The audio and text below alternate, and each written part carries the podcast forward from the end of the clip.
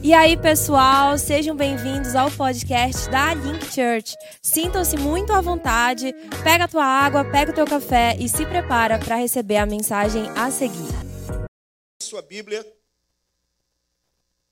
no livro de Lucas, capítulo 15, versículo 25. Lucas 15, 25.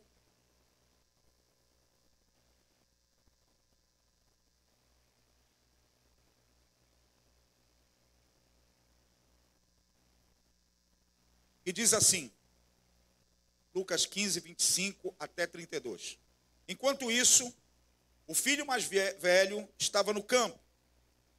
Quando se aproximou da casa, ouviu a música e a dança. Então, chamou um dos criados e perguntou-lhes: E perguntou-lhe: O que estava acontecendo?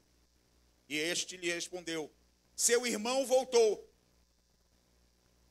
e seu pai matou o novilho gordo, porque o recebeu de volta são e salvo. O filho mais velho encheu-se de ira e não quis entrar. Então seu pai saiu e insistiu com ele. Mas ele respondeu ao seu pai: Olha, todos estes anos tenho trabalhado como um escravo ao teu serviço e nunca desobedeci a tuas ordens mas tu nunca me deste um cabrito para eu festejar com os meus amigos. Mas quando volta para casa, esse teu filho que esbanjou, que desperdiçou os teus bens com as prostitutas, matas o novilho gordo para ele. Disse o pai: Meu filho, você está sempre comigo e tudo o que eu tenho é seu.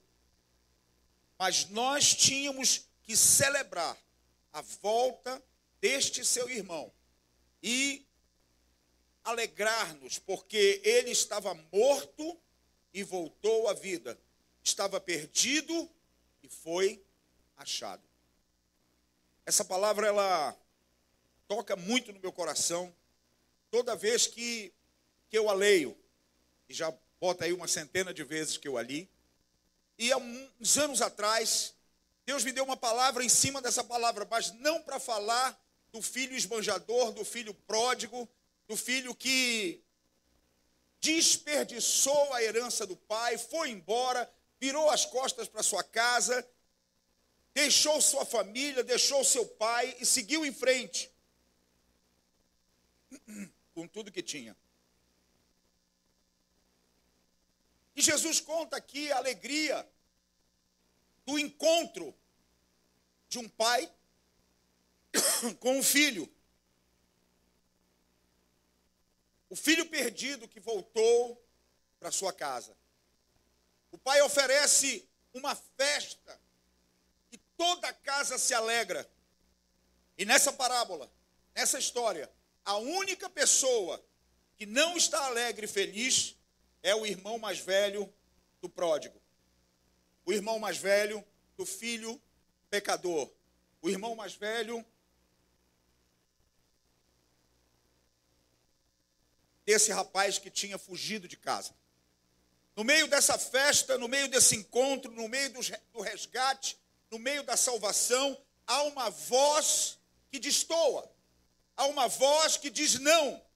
O filho mais velho está triste porque o pai recebeu o filho perdido com alegria. O filho mais velho está irado, porque o pai é misericordioso com o irmão pecador. O filho mais velho está do lado de fora da casa, enquanto o filho pecador, o filho pródigo, está dentro da casa do pai. Repare essas essas incoerências do dia a dia do mundo.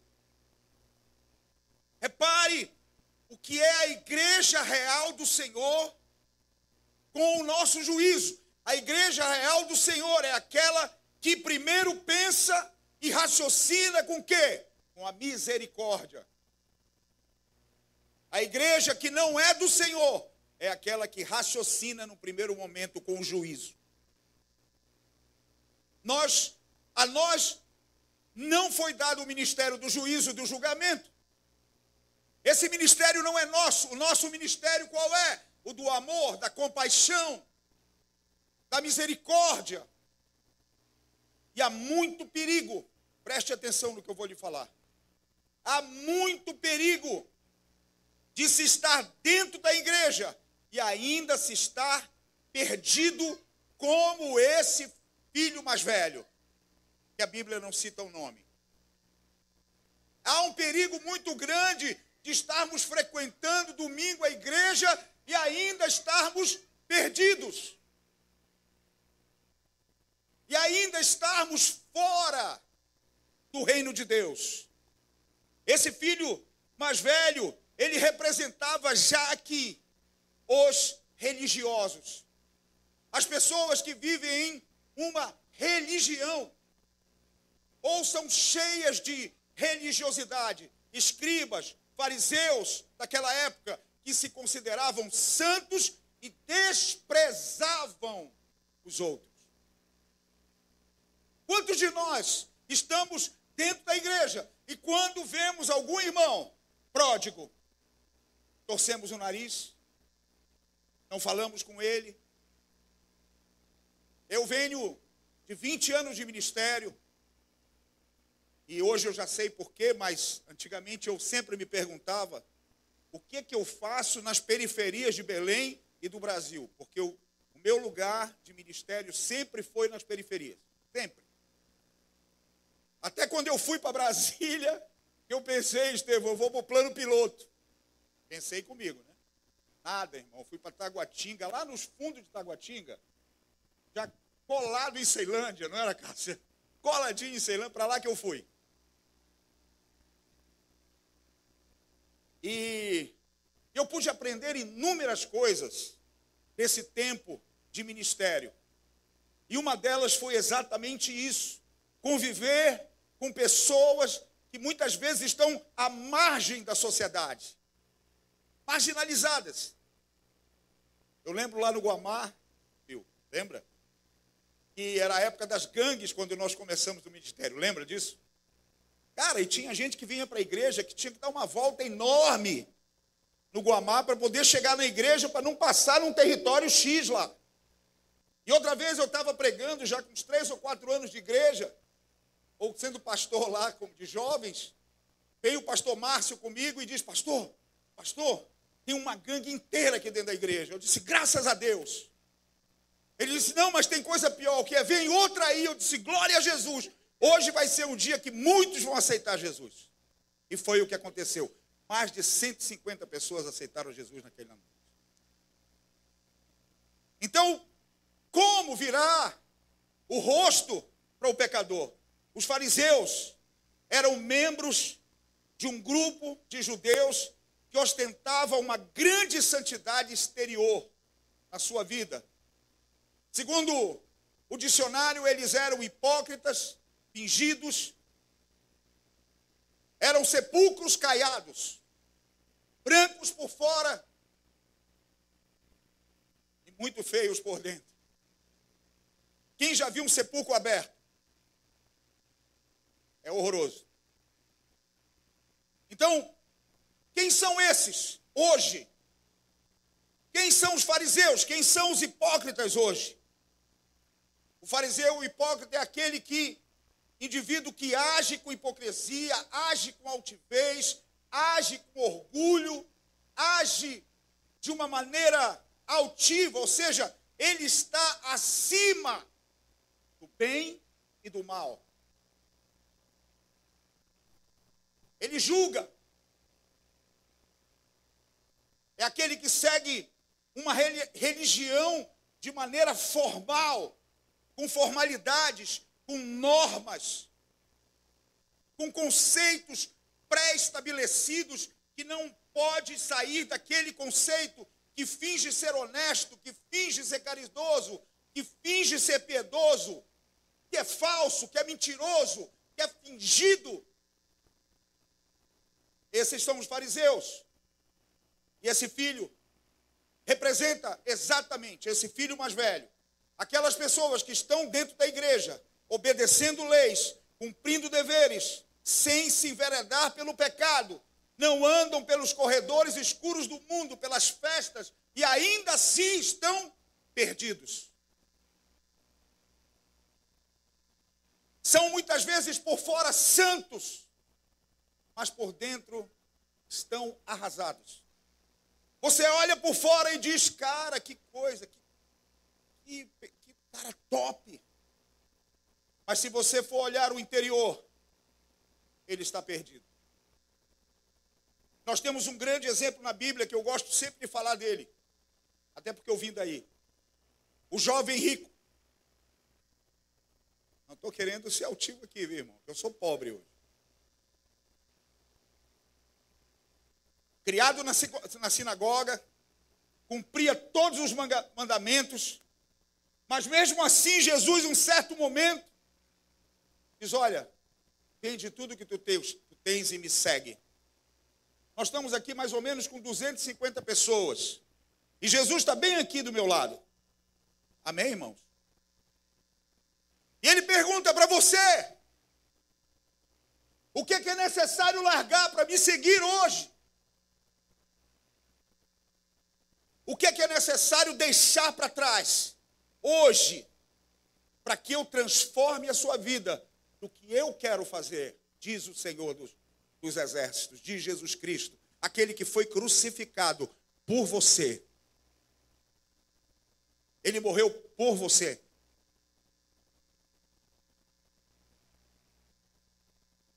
O que é, que é necessário largar a igreja? O que é que é necessário deixar para trás? O que é que é necessário renunciar? Essa palavra, deixa eu falar uma coisa para você. Ela é completamente cristã. Renúncia nos leva a pensar em Jesus. Quando se pensa em Jesus, se pensa na cruz. Quando se pensa na cruz, se pensa em quê? No sangue, na vida e na morte. Esse é o cristianismo real. O cristianismo não é ufanista, o cristianismo não é triunfalista, o cristianismo não é um, um cristianismo coach. De gente que quer subir na vida.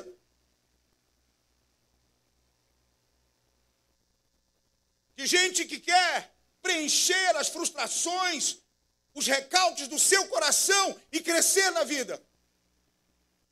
Cristianismo se trata de entender a hora certa de subir na cruz e renunciar. Um dia, Deus me disse assim: eu estava questionando sobre a cruz, falando com ele, Ricardo, sobre a cruz. O que é essa cruz? Eu estava enlouquecido naquele tempo para descobrir exatamente o que Jesus sentiu ali. Cara, eu, eu fiquei, desculpa a palavra forte, mas obstinado. A minha mulher até dizia, rapaz, está ficando louco. Só pensa nisso. Só fala disso. Eu dizia, mas eu quero descobrir. E um belo dia, lá na beira do Oceano Pacífico, lá em Pitilemo, Deus disse, eu vou te mostrar o que é. E ele disse, e ele abriu um telão na minha frente e disse assim: vai andando. E eu via lá, a, uns bons quilômetros de distância, uma cruz bem pequena, porque era muito longe. E eu entrei num grande terreno, assim, espiritualmente, num grande terreno plantado, eu não sei se era trigo, joio, mas eu entrei naquele lugar, tinha um refrigério, parecia que o ar-condicionado saía da terra. Lugar muito gostoso, eu fui andando com muita tranquilidade, sem suar, sem estar ofegante, andando em direção àquela cruz, e ela ia aumentando. Quando eu chego nela, aconteceram algumas coisas, mas eu vou direto para ela. Quando eu chego nela, de costa tinha alguém crucificado. E eu disse sim, cheguei aqui, daí? Falando com o papai, né? Ele disse: passa para frente da cruz. Esteve, eu passei para frente da cruz. Quando eu olho para a cruz, quem estava lá? Eu. E ele disse: Vou te dizer o que Jesus sentiu naquela hora. Naquela hora, Jesus disse: Eu disse para Jesus e eu digo para ti agora: esse é o lugar mais seguro e confortável para você estar agora. Suba. Eu subi. E eu fiquei lá. confortavelmente e seguro. Foi assim que Jesus fez na cruz. Doeu, doeu na carne, doeu no corpo, mas no seu espírito ele estava confortável porque ele estava obedecendo a Deus. O lugar do cristão é na obediência. O lugar do cristão é no temor a Deus.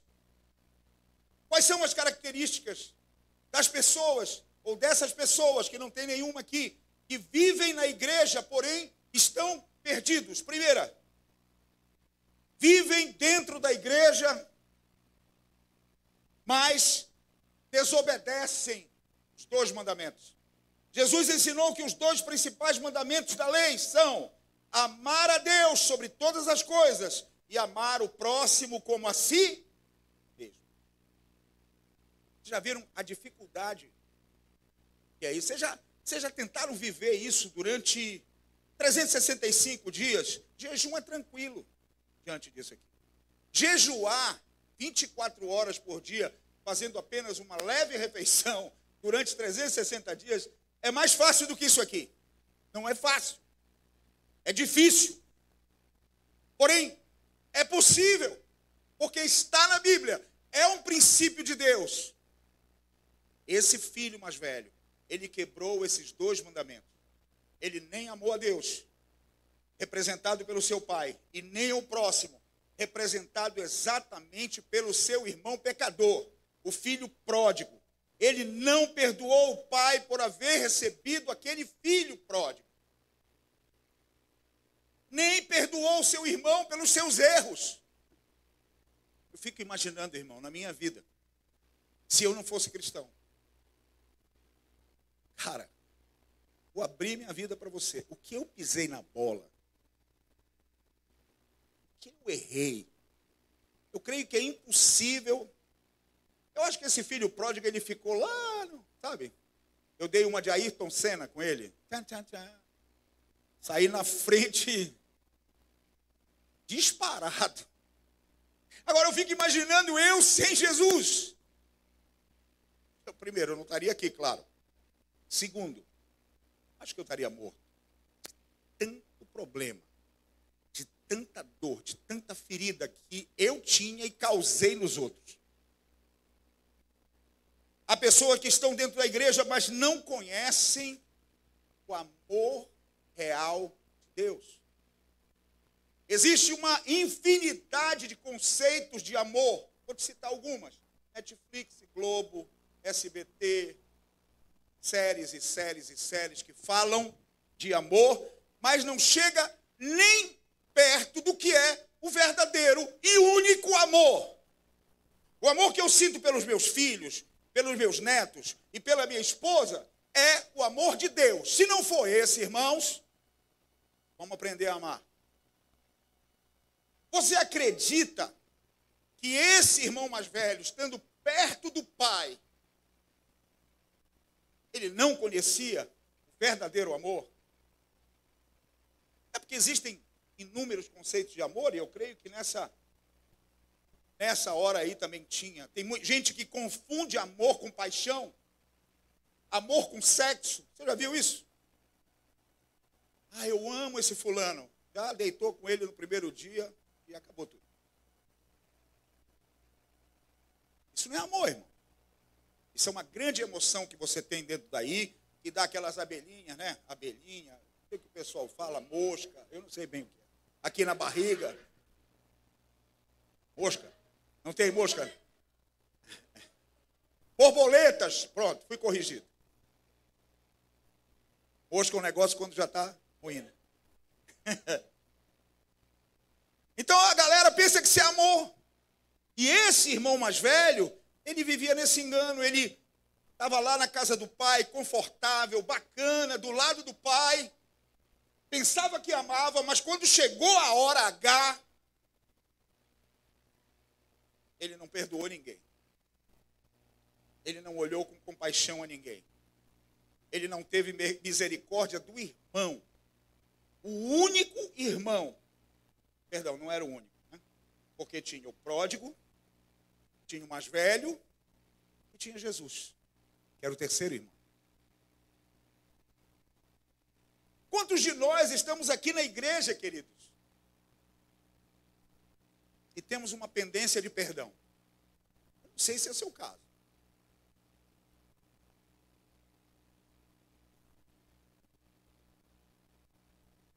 Quantos de nós estamos aqui na igreja, mas não amamos realmente os nossos irmãos? Não amamos realmente os nossos pais? Quando eu falo de amor, eu estou falando de renúncia de cruz. Quantos de nós não amamos a nossa família realmente? Quantos de nós, a partir de amanhã, segunda-feira ou de hoje à noite, com a musiquinha do Fantástico, ligamos o automático, a partir de amanhã, e vivemos a vida segundo o profeta Zeca Pagodinho. Deixa a vida me levar, leva, leva. A segunda é assim. Meu cristianismo, segunda-feira, começa a virar: Senhor, tem boleto vencendo. Reduzir Jesus a pagar boleto é brincadeira. Não vejo nenhum lugar na Bíblia, alguém pode me corrigir? Dizendo, olha, segunda, terça, quarta, quinta e sexta, Jesus vai pagar teu boleto segunda, terça, quarta, quinta e sexta, tu vais ser feliz. Já viram esse conceito de felicidade que o mundo prega hoje, o sistema que nós vivemos prega? Você já conseguiu entender isso? Trabalho, trabalho, trabalho, trabalho, trabalho, trabalho, trabalho, trabalho, viagem. Viagem, viagem, viagem, trabalho, trabalho, trabalho, viagem. Não, eu não sou contra viajar, viu, irmão? Nada. Mas não, eu trabalho muito porque a minha família merece. Não, eu não tenho muito tempo para minha família, eu não tenho muito tempo para minha esposa, eu não tenho muito tempo para os meus filhos, porque eu tenho que trabalhar muito para dar o melhor para eles. Afinal de contas, eu não tive o melhor.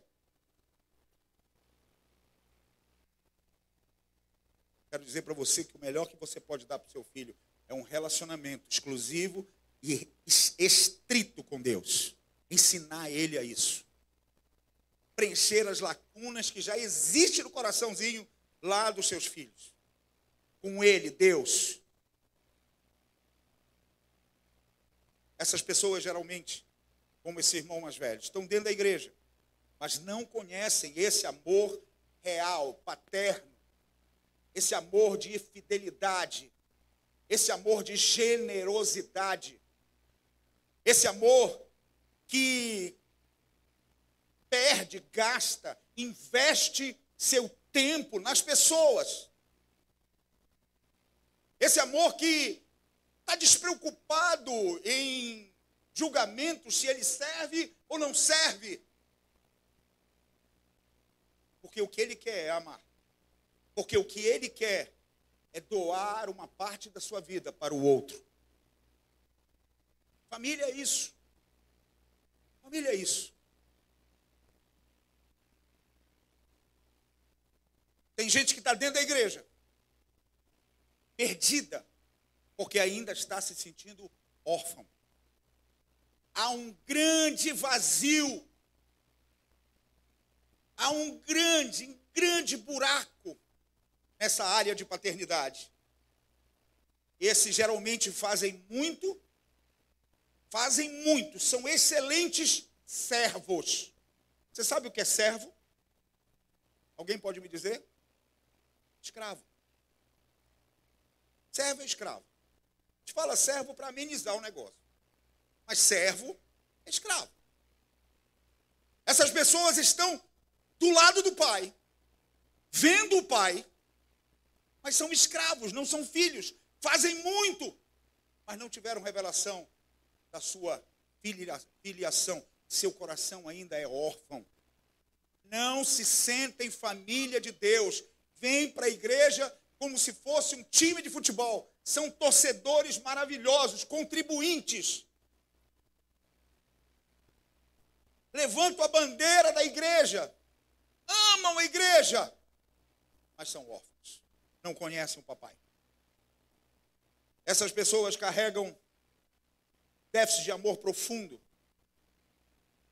Um déficit de amor causado na infância, um déficit de amor pelo abandono, um déficit de amor pelo um trauma, uma separação, um divórcio. Abre um buraco. O déficit de amor é exatamente isso aqui. Um copo meio cheio. Vocês estão vendo água aqui no copo? Amém? Isso é parecido com déficit de amor. O copo, coração, está meio cheio, não está completo. O único amor que pode completar os déficits que foram colocados nos seus corações ao longo de uma vida e principalmente na fase que você estava na barriga da sua mãe e nos primeiros oito anos da sua vida, é o amor de Deus, é o amor real de Deus. E esse déficit de amor é um sentimento de vazio por um desejo emocional não suprido. E esse déficit, ele se produz e começa na infância. Pai e mãe, preste atenção nisso, você pai, e você mãe, preste atenção nisso, você filho. Pai e mãe foram desenhados por Deus para dispensar juntos, juntos, o amor aos seus filhos. O amor de Deus aos seus filhos. Na minha casa, eu não conheci isso aí, até porque meus pais não conheciam a Deus naquela época. Nós fomos desenhados para receber o amor completo, encher esse copo, viver com esse copo ou esse coração cheios desse amor. Sem isso, sem estar lotados desse amor, é difícil viver. E era assim que esse homem vivia. Era assim que esse filho mais, mais velho vivia. Como devemos amar? Como devemos ser amados? O amor, ele não é apenas um sentimento. Na verdade, para mim, realmente, o amor não é um sentimento. O amor é uma decisão, é uma escolha. Bastante racional. E o que contém um amor? E o que contém uma relação amorosa? Uma relação amorosa é quando você é escutado ou escutada. Quando você é compreendido ou compreendida. Quando você é constantemente afirmado ou afirmada. Quando você é constantemente abençoado ou abençoada. Quando você está naquela relação, naquela família e se sente seguro. Quando você está naquele relacionamento com seu pai, com a sua mãe, e você é tocado ou tocada o tempo todo com muito carinho, com muita, com muita, com muito amor. Isso é amor. É quando você está num relacionamento e você é incluído. Você não fica de fora. É quando você está no, num relacionamento e você é escolhido ou escolhida sempre. E tem muitas outras características do caráter de Deus e do amor de Deus, porque caráter Deus e amor de Deus é uma coisa só. A Bíblia diz que Deus é amor. Qual é a outra definição?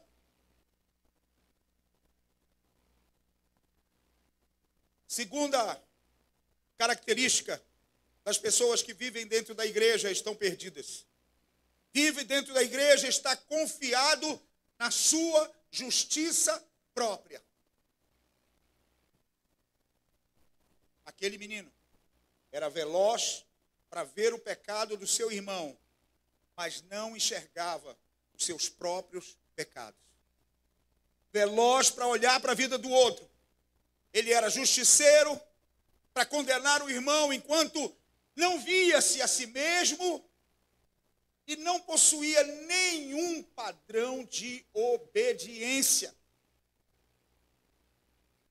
Ele não olhava para si, veloz no juízo, como eu falei antes, lento na misericórdia e na compaixão. Os fariseus definiam pecado em termos de ações exteriores e não atitudes íntimas. O cristão precisa se autoavaliar diante de Deus. A pergunta fundamental que um cristão precisa fazer para si e para Deus é quem eu sou. Quem eu realmente sou. Deus, da onde eu vim? Para onde eu vou? O que que eu aprendi que está certo está errado? São as perguntas que precisamos fazer para Deus o tempo todo. Olhar as situações e perguntar para Ele. Mesmo raciocinando de uma forma diferente dos princípios de Deus. Porque é muitas vezes o que acontece. Aprendemos inúmeras coisas erradas. E na hora na hora de realmente decidir, decidimos pelo que aprendemos fora dos princípios e deixamos os princípios e deixamos Deus de lado por causa dos nossos sentimentos e das nossas emoções. Essas pessoas geralmente elas são muito orgulhosas de si mesmas. Essas pessoas que vivem em justiça própria, elas se orgulham, elas são, se orgulham, são altivas, trabalham com muita intensidade muitas vezes.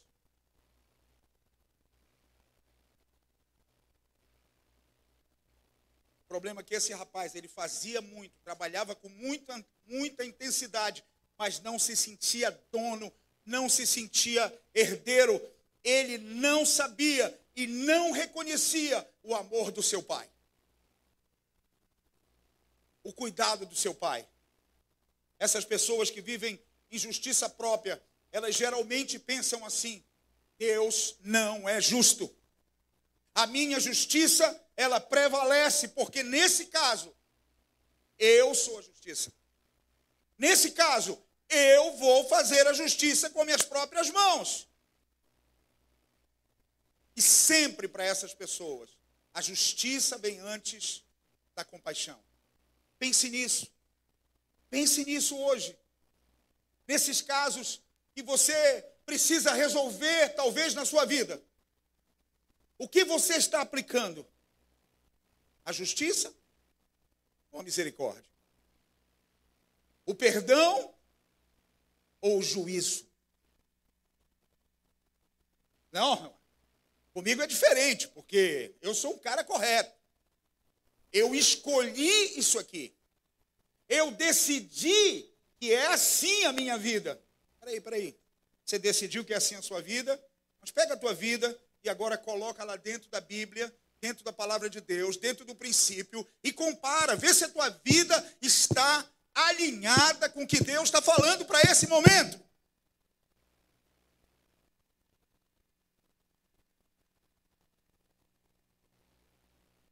Frases ou pensamentos das pessoas que vivem em justiça própria. Essa pessoa vai me pagar. O tempo vai passar.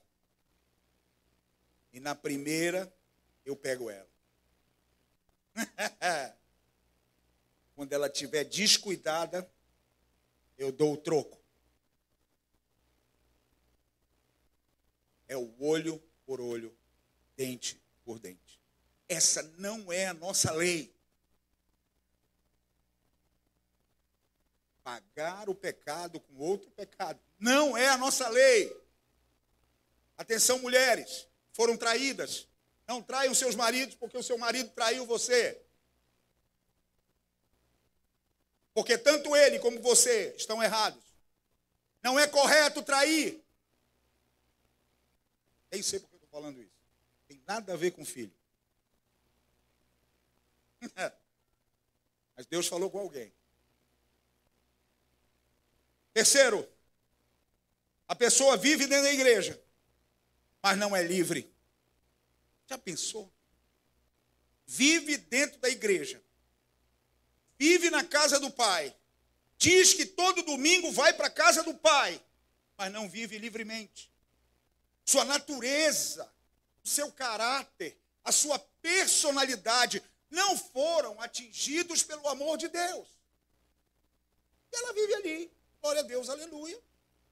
Está amarrado em nome de Jesus. Queima, pega ele.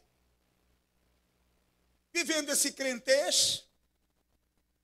Igrejas aí lotadas e lotadíssimas. Hoje, você, hoje no Brasil, uma estatística para você. Existem muito mais crentes sentados nos bancos das igrejas do que qualquer outra religião, domingo. Qualquer outra religião. Mas disparado em número de pessoas. Já foi feito esse censo. Mas vivem muitas vezes presas dentro da igreja. Vivem como escravos dentro da igreja. Escravos da religião, escravos dos dogmas, escravos das normas esquecem dos princípios e vivem nas normas. A pessoa obedece, não peca por medo. Ou faz tudo isso só para receber elogio. Já viram alguém assim? Quem pode dizer amém? Ninguém levantou a mão, mas disse amém. Beleza. Eu também não vou me expor aqui. Geralmente essas pessoas fazem as coisas certas, com a motivação errada, com seu coração muito mal. São branquinhos por dentro, por fora, mas muito sujos por dentro. Vivem presos das normas, nas leis, e têm um peso de viver a religiosidade. A sua obediência, muitas vezes, não provém do coração, e sim da lei. Geralmente ele anda como um escravo. Serve como escravo. Ele nunca entendeu o que é ser realmente filho de Deus. Livre. Nunca usufruiu e nem se deleitou. Nunca teve paz no amor de Deus, no amor do Pai. Ser crente para ele é um peso, é difícil, um fardo. Tem dias que ele está cansado realmente, porque é uma obrigação pesada. Ele vive sufocado, vive gemendo como escravo. Está na igreja, mas não tem prazer algum de estar lá. Vai, bate o ponto e vai embora. Não tem prazer de estar em comunhão. Não tem prazer de estar com o irmão não tem prazer de estar com a família na igreja, não tem prazer de estar junto, misturado. Não entendeu ainda o que é família. Que é a família de Deus, Pai, Filho, Espírito Santo e toda a igreja.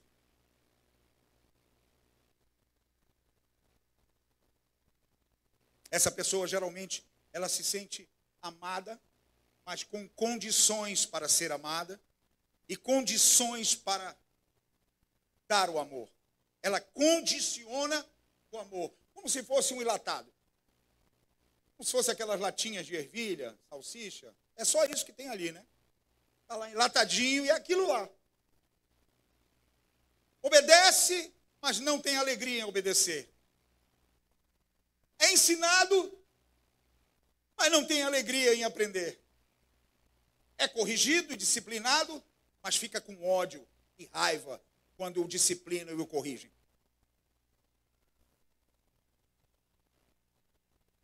Ela, quando o marido chama atenção, o feminismo ele vem à tona com tudo que tem direito. Você pensa que essa geração que está aqui é feminista?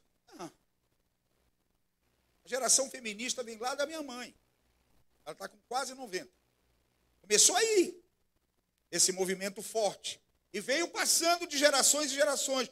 Você deve ser a terceira ou quarta geração de meninas, de mulheres que foram ensinadas a viver como homens. Fazendo o que o homem faz. Vivendo o que o homem vive.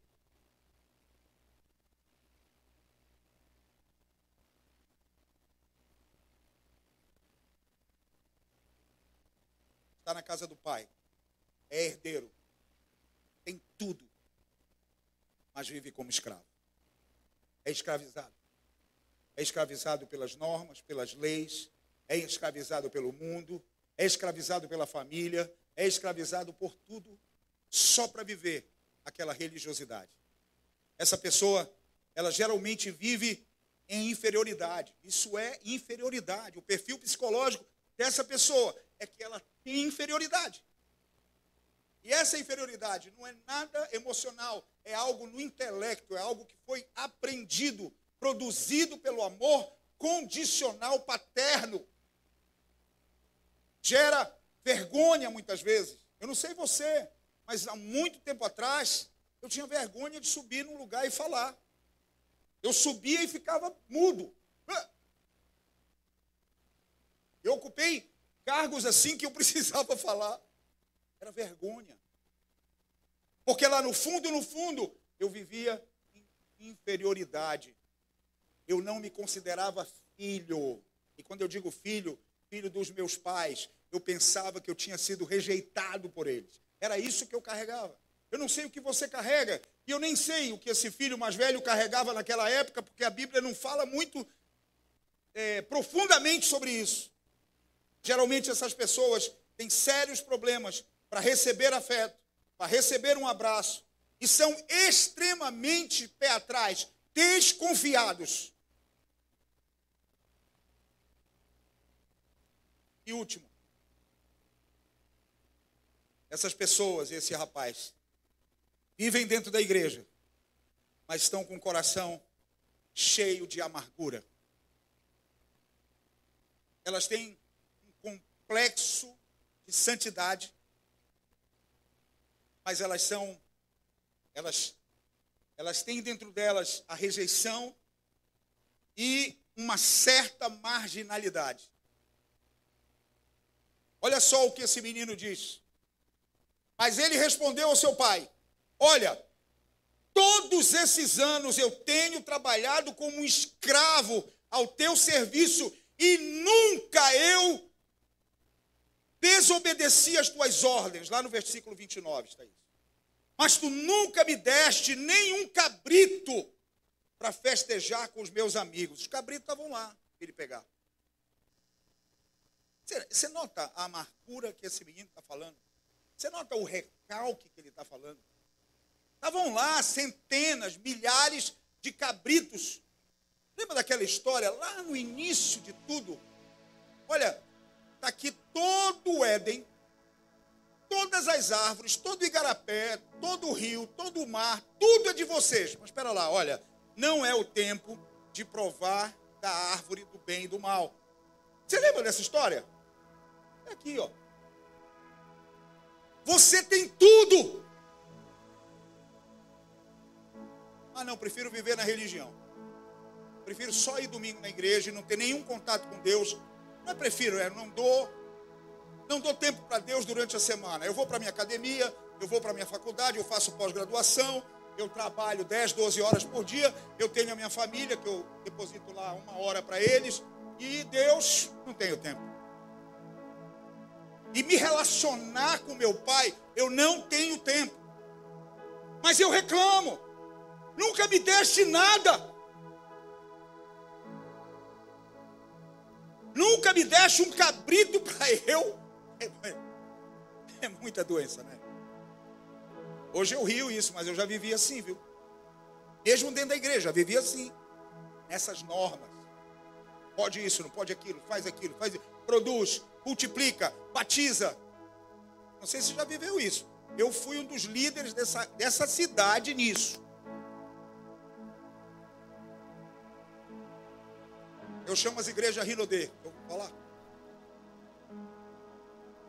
Centenas. 10 mil, 8 mil, 5 mil, 7 mil, 300 mil pessoas. Sim, daí. Juntou gente, e daí? Quem vai para o céu? Essa é a pergunta.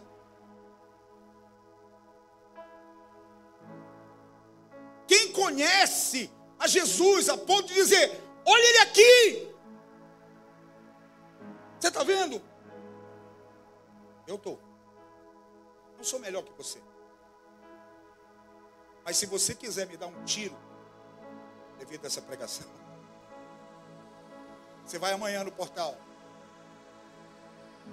Pela volta das 11 da manhã, 11 e meia. Sabe que eu já ouvi?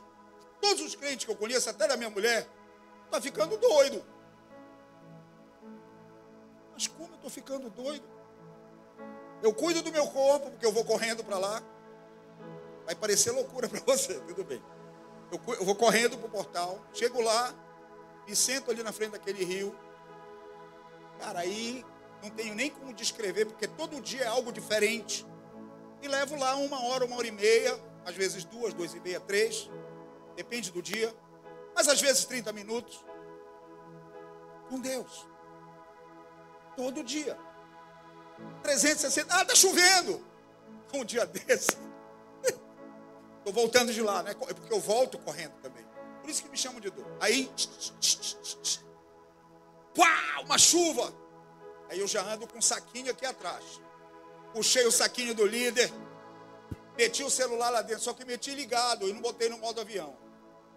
Aí o meu celular, eu acho que parou alguma coisa, começou a mandar mensagem de que eu estava sequestrado. Tem um negócio desse no iPhone. Não foi, Renan? Cara, eu continuei correndo lá e a chuva torando e eu amando, irmão.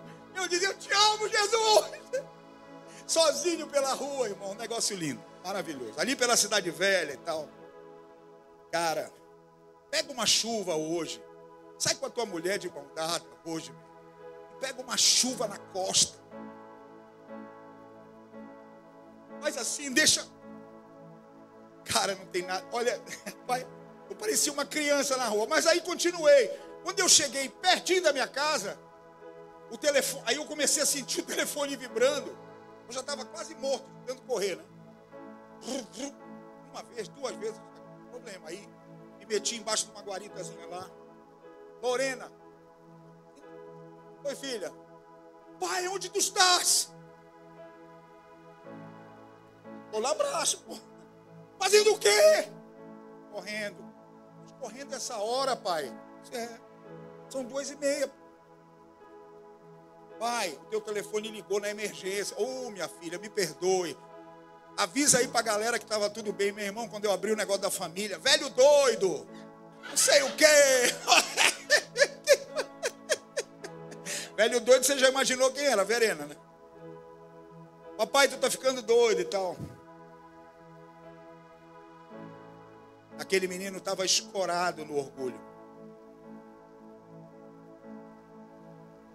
Sabe por que me chamam de doido? Eu perdi esse negócio de orgulho. Eu amo correr na rua com criança. Eu amo correr na chuva com criança. Não sei qual é o teu coração.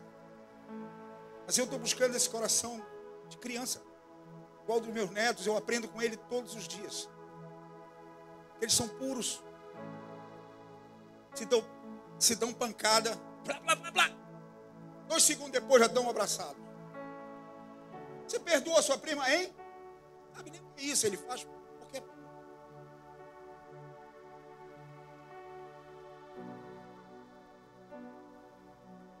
Aquele menino estava ancorado na santarronice discriminatória.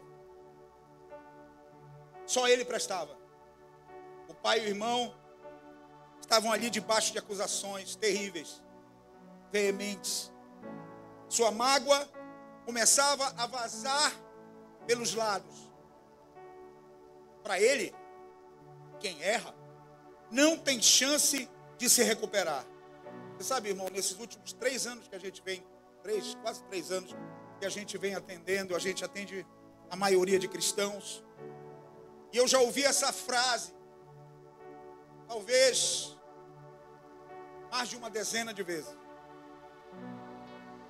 Não, pastor. Eu não vou perdoar esse cara de jeito nenhum. Ele me traiu, não vou perdoar. Não, pastor, não vou perdoar essa mulher de jeito nenhum. Ela me traiu. Já pensou? Lá no Getsemane, se Jesus, Ricardo, resolve pensar assim, tu já foste lá no Getsemane. Eu fico imaginando eu chegando ali. Para mim vai ser aquela montanha russa que faz assim. de tanta emoção, vou cair no chão, me levantar da cara fora. Bora para Israel, irmãos. Cara, imagina se Jesus chega lá e diz assim: esse pessoal aí, não vou perdoar ninguém. Que? Perdoar gente como Pedro? Perdoar gente como Judas? Deixa eu te falar. Judas não esperou o perdão, só isso. Mas ele já estava perdoado. A graça, ele só não esperou a graça chegar a ele. Porque o princípio de Deus é o perdão. Quem não perdoa não ama, não sabe o que é o amor. Desculpa, eu estou sendo muito direto. Talvez até demais. Se no seu vocabulário não tem essa palavra perdão, comece a pensar hoje nisso. Eu volto a dizer para você, eu só estou aqui, irmãos. Que eu fui perdoado. Eu só consigo amar porque eu fui perdoado. E eu entendi isso. Perdoar não é só uma atitude, uma decisão. Perdoar é entender o amor de Deus. É entender o perdão de Deus. Sabe, irmãos, a minha mulher me perdoou do adultério. Tenho vergonha de falar isso. Eu sou curado. Eu tenho provas de que eu fui adúltero.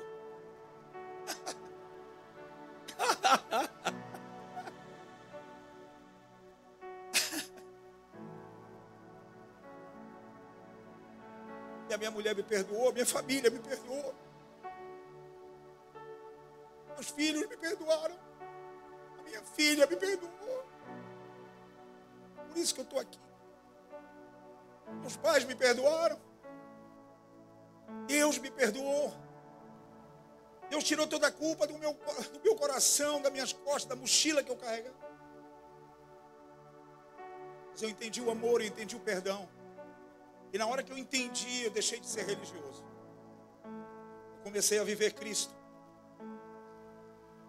Eu deixei de ser, de me achar injustiçado. Eu deixei de aplicar nos outros a lei. Lá no, nessa passagem, quando ele fala com o pai, ele diz: Esse teu filho, ele não diz o meu irmão. Como é que você trata os seus irmãos? Essa pessoa que te feriu, como é que você tem tratado isso? Deixa eu te falar. O tempo, o tempo não é amigo de nenhuma ferida. O tempo, ele aumenta a dor e aumenta a ferida. Amigo de você, amigo da sua ferida, amigo do seu coração é Jesus. É Deus. Ele vai revelar o que é necessário ser feito. O tempo só vai piorar.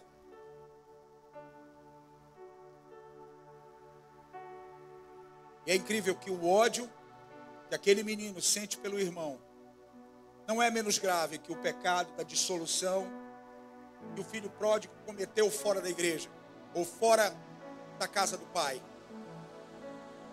Entende? O pecado do irmão mais velho não é menor que o pecado do irmão mais novo, do pródigo. Porque para Deus pecado é pecado. Gálatas diz assim, 5,19: Ora, as obras da carne são manifestas em imoralidade sexual, impureza, libertinagem, idolatria, feitiçaria, ódio, preste atenção, ódio, discórdia, ciúmes, ira, egoísmo, dissensões, facções, inveja, embriaguez, orgias e coisas semelhantes. A Bíblia fala sobre três pecados na área da imoralidade e usa nove na área da mágoa, do ressentimento e da ira. 3 a 9.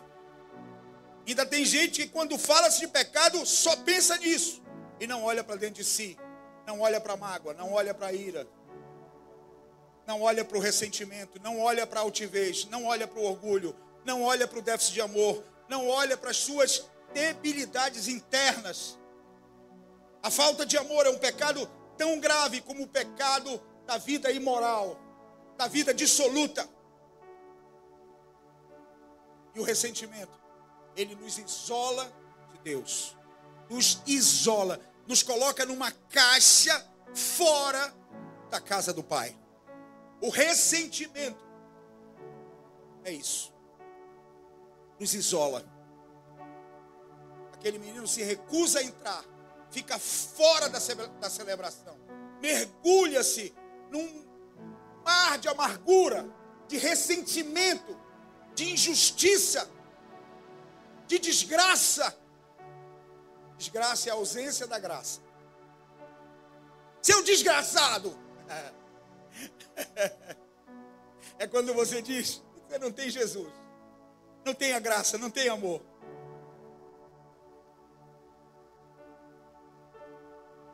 Geralmente essas pessoas vivem dentro da igreja, mas vivem como solitários. Geralmente essas pessoas vivem dentro da igreja, mas não se sentem dono do que é do seu pai. Ontem eu recebi uma mensagem do Vitor, dizendo assim: Pai, o lugar que eu estou, eu sei que eu não mereço. E eu sei que foi o Senhor que plantou para eu estar aqui. Esse legado é teu. Vitor, pregou até para o governador do estado.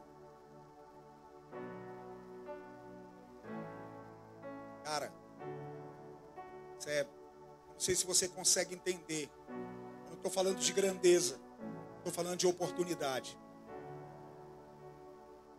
Talvez uma parte do PIB paraense estava lá onde o Vitor pregou. E aquelas pessoas que nunca ouviram falar do amor de Deus, ouviram.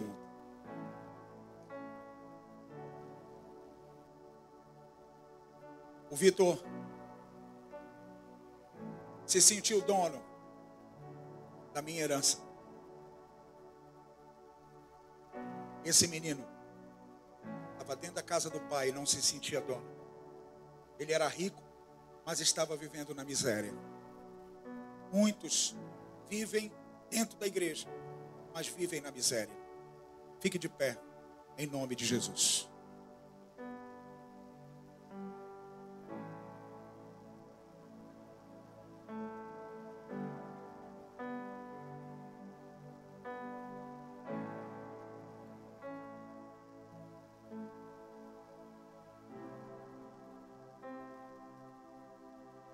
Feche seus olhos. Muitos estão dentro da igreja. Desculpa, perdão. Muitos estão dentro da igreja.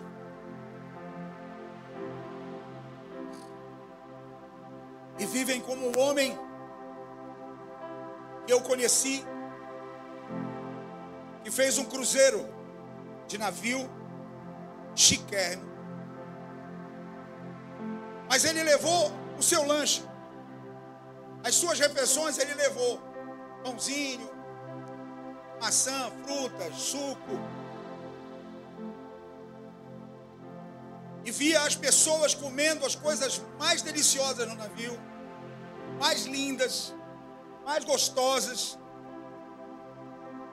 E ele disse: Não, não, não, não, não vou comer nada disso, porque eu vou guardar o meu dinheiro para o último dia. No último dia eu vou passar o dia comendo. Chegou o último dia. E no último dia, ele ficou sabendo que todos aqueles banquetes já estavam inclusos no preço. Ele estava lá, mas não desfrutou de nada.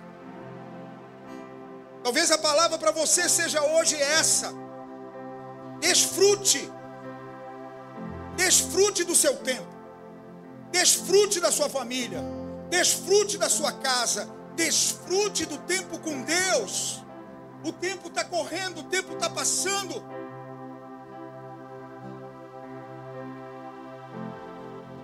Deixa a obstinação para o lado. Deixa Deus te levar. Deixa Deus te carregar. A independência de lado. Transforma essa obstinação, autossuficiência, não aceitar conselhos, essa insegurança, transforma isso em fé. Transforma isso em obediência. Transforma isso em temor a Deus. Deus tem uma vida abundante para você. A Bíblia diz que o ladrão vem apenas para roubar, matar e destruir, mas que Jesus vem para que vocês tenham vida e tenham vida em abundância, diz a palavra. Deus tem rios de águas vivas para você. Ele diz assim em João 7,38: Quem crer em mim, como diz a Escritura, do seu interior fluirão rios de águas vivas. Rios de águas vivas fluirão de você. Deus tem riquezas insondáveis para você, para sua família, para sua casa. Por essa razão, diz Efésios 3,14: te ajoelha diante de Deus, tem vida com Ele, tira tempo para Ele, aprende com Ele, foca nos princípios de Deus. Efésios 1,19 diz: E a incomparável grandeza do seu poder para conosco, os que cremos, conforme a atuação da sua poderosa força. Deus vai agir a seu favor. Ele tem força.